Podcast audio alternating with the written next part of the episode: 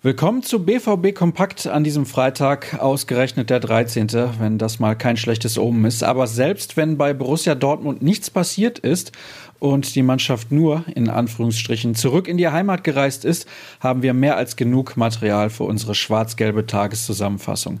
Ich bin Sascha Staat und los geht's. Denn die Kollegen in der Redaktion hatten ordentlich was zu tun. Dirk Krampe hat sich zum Beispiel mit der sportlichen Bewertung der Pleite in Paris beschäftigt. Wieder einmal spielte der BVB in einer wichtigen Partie deutlich unterhalb des gewohnten Niveaus. Vor allem die erfahrenen Spieler tauchten ab, moniert der Kollege. Mehr dazu findet ihr in seiner Analyse. Im Rausch des Triumphs verhöhnten die PSG-Spieler am Mittwoch Erling Haaland.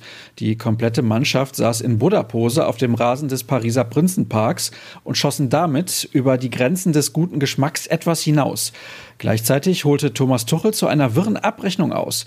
Ich sehe all die Schlagzeilen. Tuchel hat sein Team nicht im Griff. Die Spieler machen, was sie wollen. Das ist ja ein Zirkusdirektor, meinte der ehemalige Dortmunder Coach im TV-Interview bei Sky. Weitere Aussagen von ihm und alles zum dubiosen Jubel der Spieler liefert euch Florian Gröger in seinem Text. Das Thema überhaupt bleibt aber der Coronavirus und seine Folgen. Der bringt die Sportwelt nämlich in arge Bedrängnis. Vor dem Revierderby gegen Schalke appellierte der BVB daher auch an seine Fans. Das Bündnis Südtribüne hat aber schon angekündigt, von einer Versammlung vor dem Stadion rund um die Partie Abstand zu nehmen. Einen Überblick bekommt ihr auf unserer Internetseite. Sich dazu geäußert haben auch Michael Zorg und Hans-Joachim Watzke. Das ist für alle und jeden neu und die Situation hat eine unglaubliche Dynamik. Aber wenn ich sehe, dass die spanische und die italienische Liga ab sofort pausieren, frage ich, Warum sollten wir es nicht genauso machen können? sagte der Sportdirektor gegenüber der Süddeutschen Zeitung. Die gab dessen Aussage aber falsch wieder, weshalb Watzke gegenüber der Watz dann zunächst dementierte, dass Zorg sich bereits für eine Absage des Spieltags am Wochenende ausgesprochen hätte. Deutlich weniger chaotisch geht es in unserem wöchentlichen Podcast zu. Zusammen mit Dirk Krampe habe ich auf das Spiel in Paris geschaut, die Folgen von Corona diskutiert, dazu Hörerfragen beantwortet und einen Ausblick auf das Derby gibt es auch noch.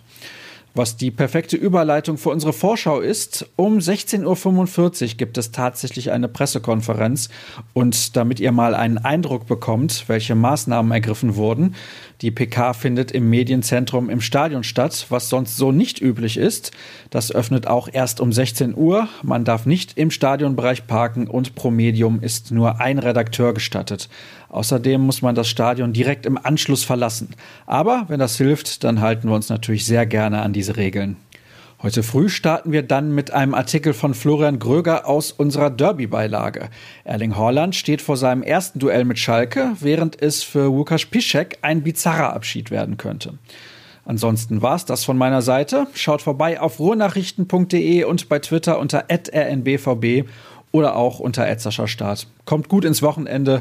Bis morgen. Tschüss.